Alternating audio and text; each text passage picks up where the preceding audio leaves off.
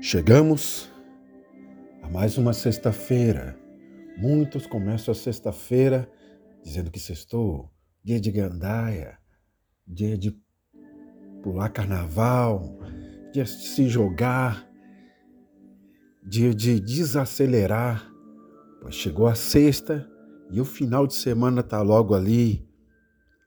Mas não, a mesma entrega, a mesma dedicação que você teve nos outros dias da semana você deve ter nessa sexta-feira. A sua vida não pode se basear apenas em sextas e dois dias do final de semana. Você deve ser grato a Deus pela segunda, pela terça, pela quarta, pela quinta e pela sexta também. Porque aqueles que chegam na sexta-feira, graças a Deus, não vou ter que trabalhar no sábado ou não vou ter que trabalhar no domingo. Chegou o final de semana, vou beber, vou me jogar, vou me divertir.